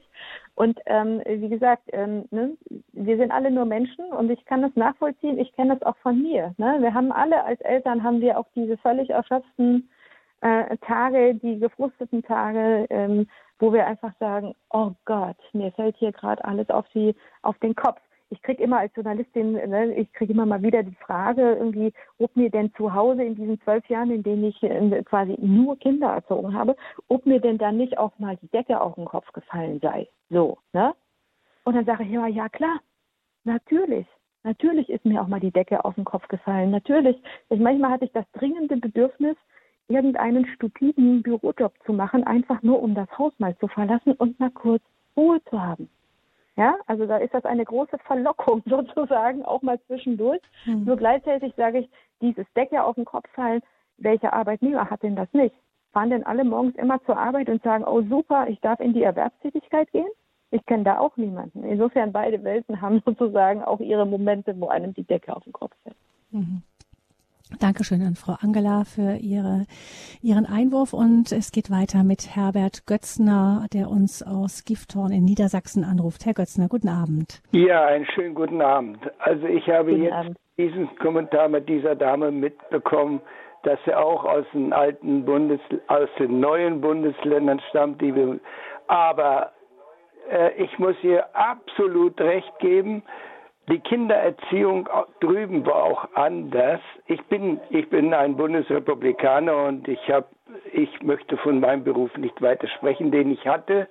Ich bin schon im Seniorenalter. Ich habe aber auch wahrscheinlich mehr erleben müssen als so manche andere, mein Beruf und mein Wunschtraum. Aber die Ausbildung der Kinder drüben in den Schulen war besser als heute bei uns hier in den Schulen. Und das ist nicht nur die Ausbildung, sondern äh, die Entwicklung mit der Hightech-Geschichte, mit den Smartphones und was es alles jetzt neuerdings gibt. Äh, Sie haben ja heute schon in den Sendungen einige Kommentare gehabt, dass die Kinder demnächst gar nicht mehr ihre, ihren Namen unterschreiben können, weil sie mehr den Smartphone in der Hand haben als einen Bleistift. Äh, mhm. Aber die Aussage dieser Dame kann ich nur hundertprozentig zustimmen. Familie ist das A und O und ich habe heute noch Bekannte kennengelernt, Gott sei Dank hier durch unsere Gemeinschaft, durch die Kirche, durch die Pilgerfahrt, jetzt auf die letzten Jahre. Äh, die Großmutter ist äh, äh, OP-Schwester gewesen und ihre Kinder, ihre Töchter sind Medizinerin, also Ärzte heute, und die haben sich fest vorgenommen, wenn sie selber nicht die Kinder betreuen können, ist die Oma auf der Matte, trotzdem sie ganz woanders wohnt. Mhm. Und das finde ich hervorragend. Das habe ich als Kind auch so erlebt. Und mehr will ich nicht weiter sagen. Aber die Aussage mhm. dieser Dame, die jetzt eine ganze Weile mhm. Ihnen gesagt hat, was alles bei uns jetzt hier sich ändert und es wird noch schlimmer. Herr Götzner, ähm, Dankeschön. Wir haben gehört, was Sie sagen. Kleiner Einruf an der Stelle von mir ist, bitte beachten Sie alle Hörerinnen und Hörer, wenn Sie anrufen, wenn Sie auf Sendung gehen, bitte darauf, dass das Radio im Hintergrund ausgeschaltet ist, damit es kein Echo gibt. Wir haben Frau Herr Götzner eben, haben wir gehört, etwas im Echo gehört. Es war noch erträglich, deshalb haben wir es gelassen. Aber jetzt gebe ich weiter an äh, Frau Kelle. Ja, vielleicht noch ein Stichwort, das Herr Götzner mit eingeworfen hat, ist die Qualität der Schulbildung. Was sagen ja. Sie als vierfache Mutter dazu? Oh mein Gott. ich habe vier Kinder in Schulen in Nordrhein-Westfalen. Da, äh, das ist auch nicht immer ein Zuckerschlecken. Ich selbst ähm, kenne auch, ähm, insofern habe ich auch sozusagen Osterfahrung. Ich bin ja nun auch im Kommunismus geboren, wie man am Anfang in meiner Vita gehört hat. Stamme ich aus Siebenbürgen, Rumänien und bin mit neun Jahren nach Deutschland gekommen. Damals noch aus dem real existierenden Kommunismus vor dem Mauerfall bin, sind wir nach Deutschland gekommen. Und ich war, ich war auch dort in der Schule Schule, drei Jahre. Und alleine in diesen drei Schuljahren, äh, und das ist jetzt nun auch schon wirklich eine ganze Weile her, ähm, als ich nach Deutschland in die Schule wechselte, in die Grundschule in Baden-Württemberg, war ich bereits in der dritten Klasse ein ganz fast ein Schuljahr weiter mit meinem Wissen. Ich war mit dem Thema Rechtschreibung komplett durch. Ich konnte schon geteilt rechnen. Und das konnte ich alles Ende der dritten Klasse und zwar auf der völlig normalen Schule in Rumänien weil wir sechs Stunden täglich Schule hatten, weil wir Hausaufgaben hatten und so weiter. Und dann kommen sie hier in Deutschland in ein Schulsystem, das ihnen überhaupt nichts mehr abverlangt. Und nun war, sagen wir mal, in Baden-Württemberg und auch in Bayern, wissen wir, die Ansprüche sind noch höher. Hier in Nordrhein-Westfalen. Ähm, und es ist auch etwas Zeit Kinder, vergangen seitdem, auch noch. Ja, es ist auch Zeit hm. vergangen. Ähm, aber man sieht sozusagen, was für eklatante Unterschiede es gibt allein zwischen den Bundesländern und das ähm, der Leistungsgedanke bei uns in unserer Gesellschaft an den Schulen nahezu abgeschafft wurde. Es kommt sehr auf die einzelnen Schulen an ähm, und es kommt auch auf die Landesregierung an. Bildung ist ja bei uns äh, Ländersache, das heißt, jedes Bundesland macht, was es will. Und man sieht dann schon deutlich die Unterschiede und man sieht, dass einfach insgesamt sich durch das deutsche Bildungswesen, und das beklagen auch alle Lehrer im Übrigen, ähm, dieser Irrglaube zieht, man könnte ohne Anstrengung gleiche Leistungen ähm, erbringen. Und ähm, im Endeffekt hat man das Leistungsniveau an den Schulen ähm, sukzessive gesenkt, weil die Schüler nicht mehr so belastbar waren. Und anstatt dass man sagt, wir müssen wieder schauen, dass die Schüler wieder belastbar werden oder gucken, warum ist das eigentlich so, hat man stattdessen die Anforderungen nach unten geschraubt. Dann haben wir noch politische Ideologie, die eine Rolle spielt, nämlich ähm, äh, haben sie vor allen Dingen linke Schulpolitik, die sagt, irgendwie Eliten finden wir ja sowieso blöd. Warum sollen denn die einen besser sein als die anderen? Wir haben die SPD hat vor Jahren, nur als Beispiel, schon seit Jahren fordert die SPD schulpolitisch, man möge doch Ganztagsschulen machen und dafür die Hausaufgaben abschaffen. Sigmar Gabriel, ich weiß es, weil ich darüber geschrieben habe als Journalistin. Das ist so etwas vier Jahre oder fünf Jahre her, damals auch wieder die Forderung, Hausaufgaben abschaffen, weil ähm, man habe festgestellt, dass in Deutschland die Bildung eines, die, der Schulerfolg eines Kindes ganz massiv vom Elternhaus abhängt. Also die Kinder, die ein äh, intaktes Elternhaus haben, die sich um die Hausaufgaben noch kümmern können und so weiter, die das im Auge haben, die würden viel besseren Schulerfolg haben ähm, als die Kinder, die kein vernünftiges Elternhaus haben. Und nun war die Forderung der SPD nicht, dass man sagt, ähm, okay, wir müssen schauen, dass alle Kinder ein vernünftiges Elternhaus haben, weil das ist ja wichtig, sondern ähm, sie sagten, das ist unfair. Die anderen Kinder hätten sozusagen einen Vorteil. Die Kinder, die äh, Eltern haben, die sich um die Schulbildung kümmern, die hätten ja einen Vorteil im Vergleich zu den anderen Kindern und diesen Vorteil müsse man abschaffen. Also sollen auch alle Kinder schön in die Ganztagsschule gehen, damit niemand mehr den Vorteil eines guten Elternhauses genießen kann. Und da sehen Sie, was für eine Ideologie auch gegenüber der Familie hier, ähm, da wird nicht, mhm. da wird nicht sozusagen freudig aufgenommen, dass man sagt, schön, dass es noch Familien gibt, die sich um die Schulbildung ihrer Kinder kümmern. Und wir sehen, dass das sogar von Vorteil für die Kinder ist, sondern stattdessen wird das abgestraft in der Politik, mhm. dass man sagt, das ist ganz ungerecht. Das ist aber übrigens auch jetzt muss ich mal äh, auch von, von kirchlichen, katholischen Schulen sprechen. Zwei weiterführende Schulen, zwei verschiedene. Ähm, bei der einen war es so, da wurde in den Nachmittag hinein der Unterricht verlängert, auch gegen den Protest von einigen Eltern. Und da versuchte man uns vom Direktorium aus, ähm, die Sache schmackhaft zu machen mit der Begründung, nun dann bekommen sie ihre Kinder, äh, ähm, sie können dann auch qualitativ, äh, also Qualitätszeit, Freizeit, Qualitätszeit mit ihren Kindern verbringen, denn die Hausaufgaben sind ja schon gemacht. Und da habe ich mir auch gedacht, nur das ist äh, ähnlich attraktiv, ich gestehe, das hat natürlich Charme, ähm, aber ähnlich attraktiv, wie wenn man sagt, wenn das Kind, wenn es klein ist, schreit und brüllt und in die Windel gemacht hat, dann gibt man es der Arme ab und dann kriegt man es hinterher lächelnd und gepudert und frisch duftend wieder in die Arme zurückgelegt. Ist das dann der Elternjob? Ja, vor allen Dingen, ich habe manchmal das Gefühl, äh, irgendwie, dass man uns schmackhaft machen will, irgendwie, dass man die Kinder mit einem Jahr in der Krippe abgibt und mit 18 mit Führerschein irgendwie wieder an Empfang nimmt. So ungefähr. Also um es mal überspitzt darzustellen. Und das, das, was, was halt ausgeblendet wird, ist, dass wir als Eltern ja nicht Kinder bekommen, irgendwie, damit man sie uns wegnimmt und damit man sie uns mit Bildung vollfüllt oder ausbildet, sondern wir bekommen ja Kinder, weil wir gerne Kinder haben wollen. Und wir wollen Zeit mit unseren Kindern verbringen. Ich habe ja nicht Kinder bekommen, damit ich gar nicht miterlebe, wie sie wachsen, sondern ich will das sehen. Ich will dabei sein. Ich möchte mich mitfreuen über die Erfolge. Ich möchte selber trösten können wenn mein Kind mich braucht und wenn es gestürzt ist oder sonst was oder wenn es einen Misserfolg hat oder Streit hat. Das sind doch Dinge, das ist doch das, was das Leben überhaupt lebenswert macht. Wir bekommen ja hm. nicht Kinder, damit irgendjemand, damit sie wie Roboter funktionieren und möglichst leistungsstark irgendwie äh, irgendwelche Leistung erbringen. Man, das ist ja. doch hat mit Menschsein gar nichts mehr zu tun. Ja, da vor allem, dass man die Schule die Drecksarbeit machen lässt und dann hinterher selber nur noch die sogenannte Qualitätszeit als Freizeit bekommt. Ja, ja, die Frage ist, ist das überhaupt so in, in, Anführungsstrichen die Drecksarbeit, sondern ich, ja, ich mein, wie sagen, es ist ja auch, es, genau. so wird es einem präsentiert. So wird es so nach dem Motto, wir nehmen dir genau. diese Mühe ab. Ne? So wird es genau. einem versucht, schmackhaft zu machen, dass man vielleicht als Eltern das gar nicht als Mühe empfindet, sondern dass das einfach das Leben ist.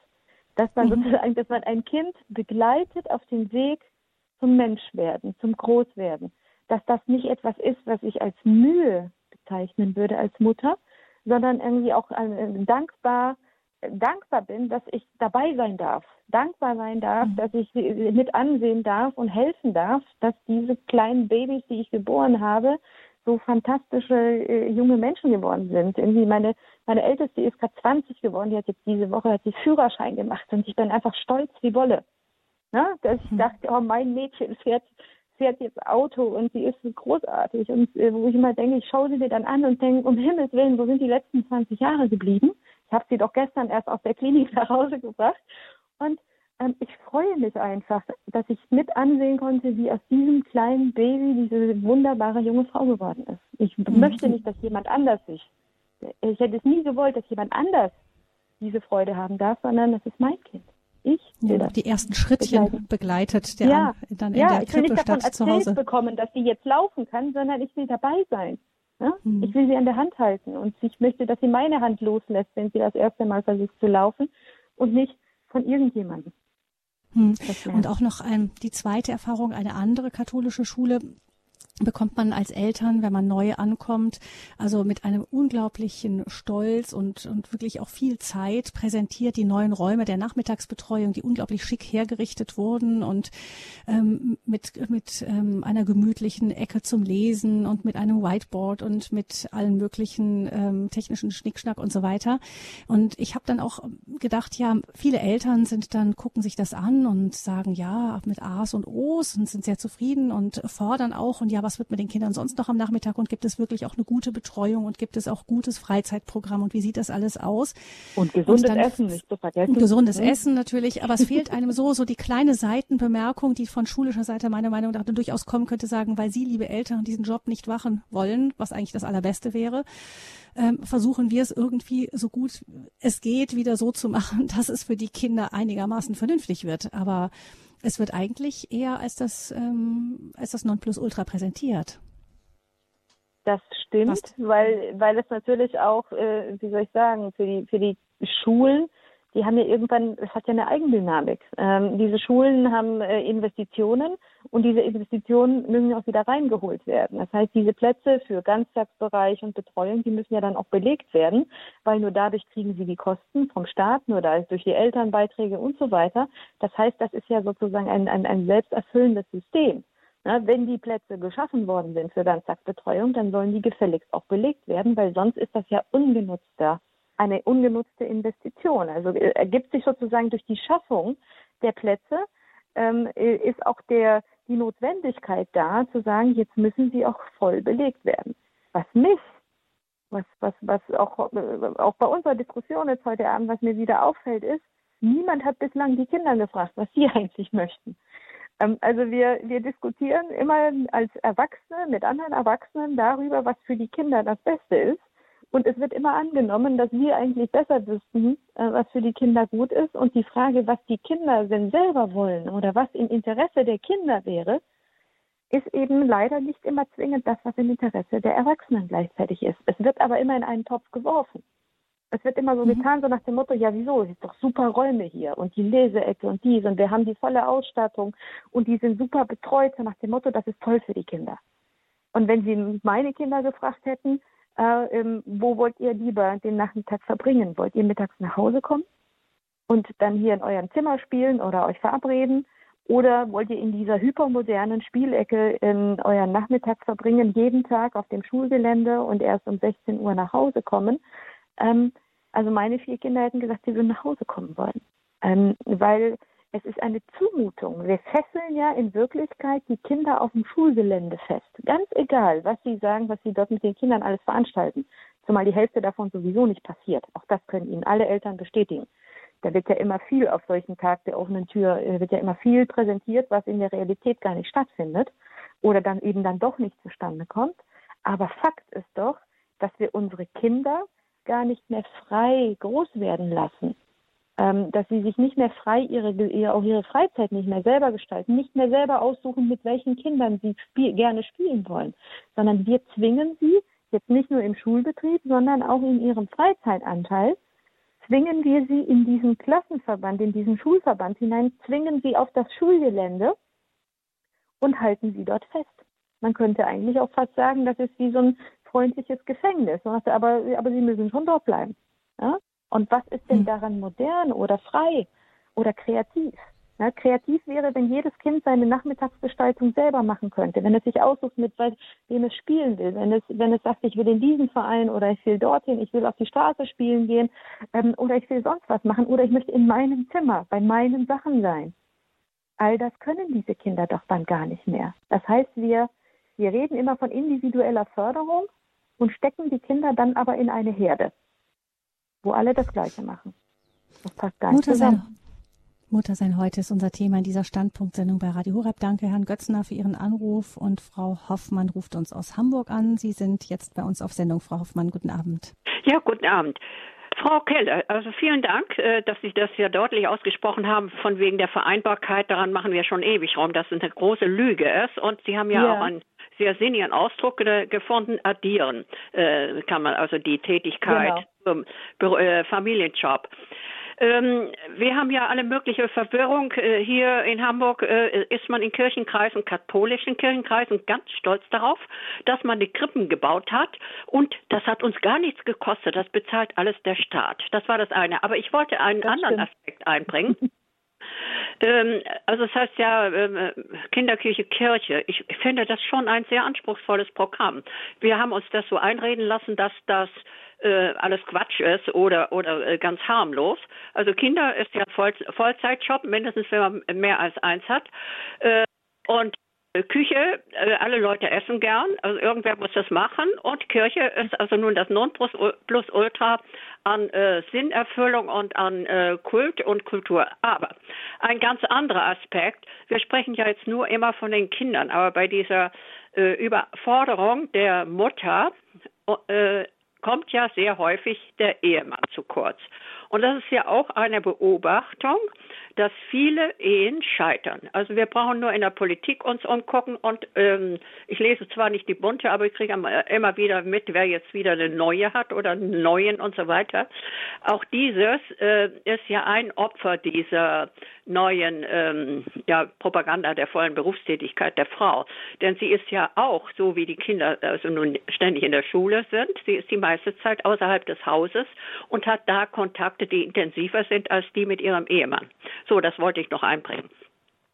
Hm. Mhm. Also. Ich finde, das ist ein, ein, ein, ein, wichtiger Einwand, wobei ich würde es eher auf eine andere Perspektive äh, bringen, nämlich ich glaube, es ist nicht das Problem, ist nicht, dass sowohl Mann als auch Frau mit anderen Menschen und anderen interessanten Menschen in Kontakt kommt. Das haben Männer schon immer getan, ohne dass die Ehen deswegen jetzt zwingend scheitern müssen. Also warum sollten Frauen nicht auch sozusagen mit anderen Menschen Kontakt haben in der Berufswelt? Ich glaube, dass das Phänomen auch der auseinanderbrechenden Familien ein Erschöpfungssyndrom ist. Ein, einfach diese, ähm, wenn sie, wenn sie, wenn, wenn beide Partner acht Stunden am Tag berufstätig sind und sie sich dann aber auch noch mit um die Kinder kümmern müssen und sie beide erschöpft nach Hause kommen und alle ja, ähm, das heißt, die Frau kommt äh, nach acht Stunden Arbeit, äh, holt das Kind vielleicht noch ab, man muss noch einkaufen, der Haushalt äh, sieht aus, wie man es verlassen hat morgens. Ähm, man kommt also erschöpft nach Hause, ist eigentlich so weit, dass man sagt, ich brauche jetzt jemanden, der mich auffängt, der, der mich mal kurz bedauert und mich in den Arm nimmt und sagt, war ein anstrengender Tag, ähm, äh, komm her, äh, ich, ich nehme dir dies oder jenes ab. Das wünschen wir uns sozusagen in diesen Momenten, wenn wir nach Hause kommen. Genau das Gleiche denkt der Mann aber auch. Der kommt genauso erschöpft nach Hause, ähm, hat eigentlich auch keine Lust mehr, soll jetzt aber auch, wird konfrontiert mit den Forderungen seiner Frau, die sagt, ich bin auch erschöpft. Und dann kracht es. Und dann gibt es Spannungen, weil im Prinzip die Erwartungshaltung der Partner nicht mehr meine Erwartungshaltung nicht mehr erfüllen kann, weil er es faktisch nicht hinbekommt, weil er genauso erschöpft ist wie ich auch. Und das war möglicherweise früher anders, dass man sozusagen durch diese Rollenteile, diese, diese Rollenverteilung, ähm, man sich besser aufeinander einstellen konnte. Und jetzt diese Erschöpfung aufeinanderpreisen. Hier sonst schaffen es viele junge Paare gerade aus der Kleinkindphase nicht, ohne sich zu trennen. Also genau in dieser Phase brechen viele Partnerschaften auseinander, wenn die Kinder noch klein sind, weil eben ne, Schlafmangel, der Stress, eine neue Lebenssituation insgesamt, die sowieso jede Beziehung brüchig macht. Äh, ne? Sie sind zuerst nur zu zweit und ich sage, ich vergleiche das immer mit so einem Mobile. Ne? Sie sind zu zweit und sie hängen an so einem Mobile und irgendwann haben sie so ein Gleichgewicht gefunden als Paar. Und dann kommt plötzlich ein Kind dazu. Das ist, als würden Sie ein drittes Teil an so ein Mobile dranhängen. Und den Moment, wo Sie das dritte Ding dranhängen, gerät alles erstmal durcheinander. Das Mobile fängt an, ganz bös zu schwanken. Und es braucht eine ganze Weile, bis Sie dieses Mobile wieder still ruht, wenn in seiner Aufhängung. Und wenn dann das zweite Kind dazukommt, dann hängen Sie wieder ein Gewicht an dieses Mobile und wieder gerät das ganze Mobile völlig aus den Fugen und wackelt hin und her, bis auch das wieder ein Gleichgewicht bekommt. Und das sind sozusagen die kritischen Phasen. Wenn Sie da auch noch eine doppelte Berufstätigkeit der Eltern in dieser Phase haben, dann wundert es mich überhaupt nicht, dass gar nichts mehr geht. Weil niemand kommt mehr zu seinem Recht. Alle sind nur noch erschöpft. Alle sind immer nur konfrontiert mit Forderungen von anderen und fühlen sich, als wären sie zu kurz gekommen. Und ähm, da brauchen wir ganz dringend eigentlich Entlastung für Paare, damit sie auch wieder diese Zeit und die Ruhe miteinander haben. Und in diesen Phasen mit Berufstätigkeit haben sie eigentlich gar nichts mehr. Und ich glaube, dass das das Hauptphänomen ist gerade, die Erschöpfung. Eine chronische Erschöpfung, gerade in Familien und damit eben auch in Partnerschaften. Eben auch Zeit der Paare füreinander noch und dann wahrscheinlich ja. auch noch eine totale Vermengung der Rollen, nicht? Dass nicht ja, klar ist, genau wer was macht. Klare, sie, haben, sie haben verschiedene, ich sage immer, wir haben einerseits wird immer beklatscht, dass die Rollenverteilungen von früher nicht mehr so starr sind wie, wie, wie früher. Ne? Also nach dem Motto, Frauen können heute andere Rollen einnehmen. Man hat nicht mehr die, die, die Rollenerwartung, du sollst jetzt Haushalt führen und dich um die Kinder kümmern, sondern Frauen können jetzt was anderes machen. Genauso hat man die Rollenerwartung an Männer sich verändert. Das hat positive Aspekte, ja, keine Frage. Aber ich sage immer, wir haben die alten Rollenmodelle aufgebrochen, haben aber noch lange keine neuen gefunden. Und in diesen, wir haben sozusagen das Alte kaputtgeschlagen und haben gesagt, das alles nicht mehr gültig ist und muss alles neu werden. Und jetzt stehen wir da mit diesen vielen neuen Rollenmodellen und wissen aber nicht, welches ist denn jetzt unsere und was ist jetzt unser Modell und was von dem Alten gilt noch und was gilt nicht mehr. Das heißt, wir haben äh, ne, wir sind in so einer Phase, wo die Orientierung fehlt. Früher könnte man sagen, waren die Rollenmuster starr, aber man könnte böse sagen, wusste, man, jeder wusste jedenfalls, was von ihm verlangt wird und was seine Aufgabe ist. Die Frau wusste es und der Mann wusste es auch. Und heute Dadurch gab es weniger mehr. Diskussionen. Hm. Genau, es gab weniger Diskussionen, weil die Aufgabenverteilung klar war. Das war einerseits eine Enge, eine Starre, aber es war auch Sicherheit. Man wusste, okay, das wird von mir verlangt und wenn ich das tue, also als Mann, wenn ich meine Familie anständig ernähre und das Geld nach Hause bringe und es einmal im Jahr für Urlaub reicht und das Auto und das Reihenhäuschen, dann bin ich als Mann ein anständiger Ehemann und Vater. Und damit konnte er sich sicher sein. Und die Ehefrau hat ihm das bestätigt. Das war ihre Erwartung an den Mann. Ne? Und der Mann kam nach Hause und sagte, wenn hier meine Kinder äh, äh, sauber sicher satt sind und das Haus einigermaßen aussieht und ein warmes Essen auf dem Tisch steht ähm, und meine Frau sich freut, dass ich nach Hause komme, dann hat, hab, dann hatte ich als Frau sozusagen meine Rolle erfüllt und konnte mir die Anerkennung der Gesellschaft und meines Mannes sicher sein. Und damit wussten beide sozusagen, was sie voneinander erwarten und was sie erfüllen können. Und das ist natürlich, kann man sagen, nicht besonders kreativ. Aber für viele Menschen war das ein sicherer Raum, in dem sie sich bewegt haben. Und jetzt gibt es ganz viele Optionen, ganz viele Möglichkeiten. Und das schafft eben nicht nur Freiheit, sondern es hat eben auch Unsicherheit geschaffen. Und da sind wir noch nicht drüber hinweg. Weil das jedes Paar dann für sich selbst ausmachen muss. Muss das jetzt neu aushandeln, ganz genau. Jedes Paar muss jetzt diesen anstrengenden Weg gehen, für sich selbst einen individuellen Weg zu finden. Und das ist viel härter, als man meint. Ja, danke schön, Frau Hoffmann, äh, für ja. Ich, ich wollte gerne sagen, also mir gefällt besser, wenn Sie sagen Aufgaben und nicht Rolle. Denn ja, eine Rolle ist ja. etwas, was mir von außen zugeschrieben wird. Und die Aufgabe die nehme ich selber wahr. Da haben, Aber Sie, da haben Sie recht, ja. Hm. Ich war äh, doch erstaunt, wenn Frau Kelle äh, Zugang äh, als Beraterin bei der EU hat. Ähm, dann müssen ja die Leute inzwischen auch kapiert haben, auf welchem falschen Weg sie sind mit der Genderei. Aber das geht ja lustig weiter. Und da würde ich gerne wissen, in welchem Feld oder bei welcher möglicherweise Partei Sie da Gehör finden äh, mit dem, was Sie da so sachkundig äh, erarbeitet und vorgetragen haben. Äh, sagen wir es mal ähm, akkreditiert sind als Verein bei irgendwie Institutionen wie der EU oder auch bei der UNO, ähm, dann heißt es nur, dass sie sozusagen Zugang haben, dass sie dort sein dürfen. Das heißt nicht, dass sie hören auf das, was man ihnen sagt. Ja, das heißt, sie können sozusagen ihre Botschaft loswerden, was die Politiker dann tun, ist etwas völlig anderes. Ähm, parteipolitisch grundsätzlich, ich bin Mitglied der CDU nach wie vor, ähm, obwohl ich äh, durchaus gerade auch wegen der Familienpolitik meiner Partei immer wieder mit, äh, mit ihr hadere. Gleichzeitig sehe ich allerdings, und das aber nicht nur in der CDU, sondern durchaus auch in anderen Parteien, ähm, sehe ich, dass ähm, ich sagen, diese ähm, dass wir, sehe ich den Zugang bei vielen Politikern, die, sagen wir mal, noch eben mit beiden Beinen im normalen Leben stehen, die verstehen, dass hier die Dinge schieflaufen. Und zwar in allen Parteien. Ähm, ich, je, je weiter weg sich ein Politiker vom normalen Leben entfernt hat und je mehr er in Berlin Mitte äh, seine Zeit verbringt, äh, nur in Parlamenten und nicht mehr irgendwie bei normal lebenden Menschen, umso eher glauben sie diesen familienpolitischen Unsinn, der da verzapft wird. Ja, und wir sehen eben auch, ähm, ich sage mal, je kinderloser Politiker sind, und es sind immer mehr Politiker kinderlos, umso weniger Verständnis haben sie für diese rein praktischen Nöte von Familien, weil man es eben nicht mehr kennt. Also sagen wir mal, mhm. die, der Großteil der nachwachsenden Politikergeneration ähm, hat die klassische Karriere hinter sich ähm, quasi von der Jugendorganisation der Partei ins erste Mandat äh, und dann direkt irgendwie in einen Landtag oder in einen Bundestag. Die haben in der Regel nie, viele von denen waren nie berufstätig, haben, wenn man Glück hat, überhaupt eine Ausbildung abgeschlossen. Das heißt, also in der freien Wildbahn wären die überhaupt nicht lebensfähig, sitzen aber in Parlamenten und entscheiden für Menschen, die ganz andere Leben haben. Ja, ähm, und das halte ich für ein großes Problem in unserer Politik, dass wir zunehmend Politiker haben, die keine gestandenen Menschen mehr sind, die nicht mehr normale Berufe hatten, bevor sie in die Politik gegangen sind, sondern die nur noch die Politik kennen. Ähm, und das aber in allen Parteien der Fall ist. Das ist nicht nur irgendwie das bei den, man hat das zwar bei den, bei den Grünen hat man das glaube ich noch mal viel häufiger, aber inzwischen hat man das selbst bei konservativen Parteien und man hat es auch in der CDU oder in der CSU. Diese Leute, die wirklich quasi außer Politik nichts kennen Und ich glaube, dass man da als, dass einem da als Politiker etwas fehlt.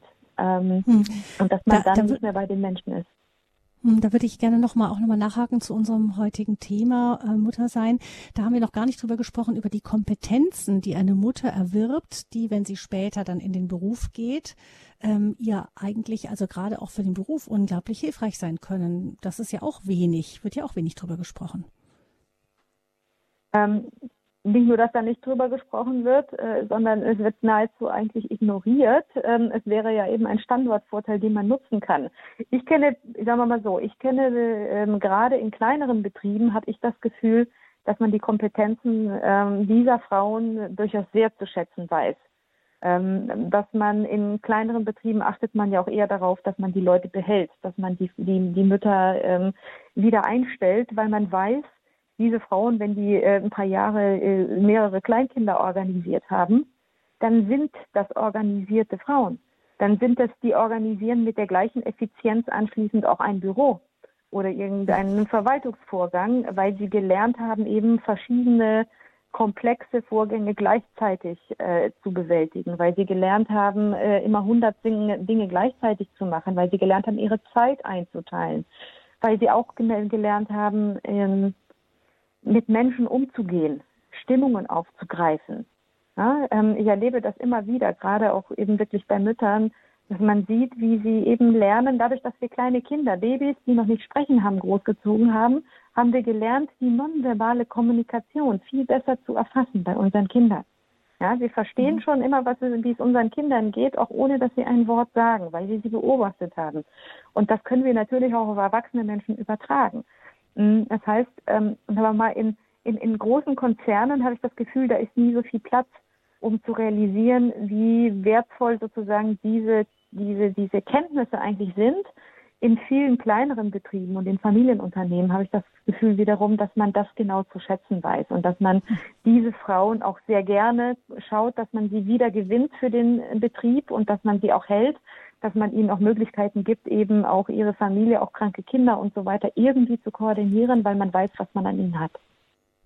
Jetzt würde ich gerne Gesichter meiner Kollegen sehen, ob die glauben, dass meine drei Kinder das geschafft haben, mein Zeitmanagement ein bisschen zu verbessern. Aber ich möchte noch Frau, ich möchte Frau Esser aus Kevela noch am Ende dieser Sendung kurz bei uns begrüßen. Ja. Frau Esser, guten Abend. Ja, guten Abend.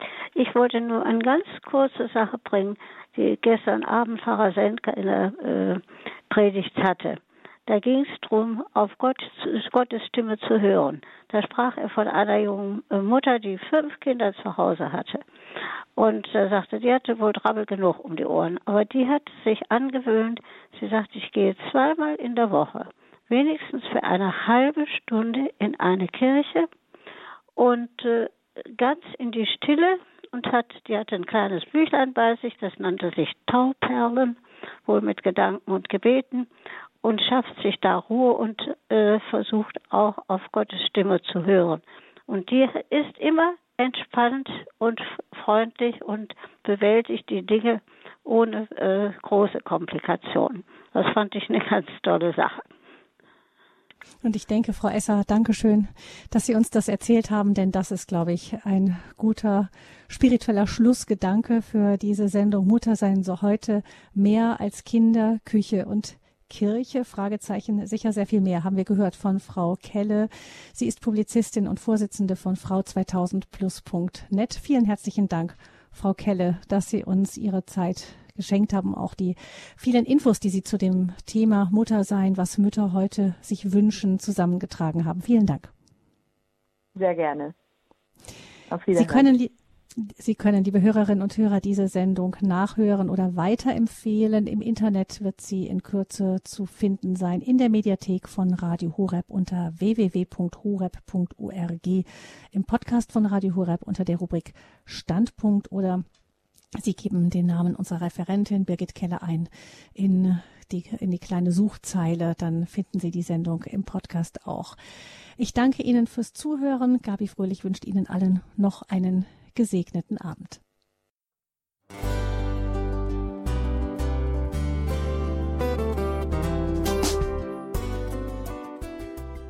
Liebe Zuhörerinnen und Zuhörer, vielen Dank, dass Sie unser CD- und Podcast-Angebot in Anspruch nehmen.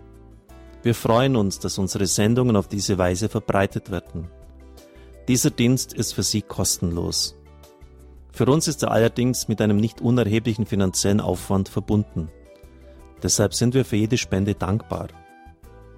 Alle Bankverbindungen unserer Spendenkontos können Sie über unsere Homepage horeb.org unter dem Menüpunkt Spenden einsehen.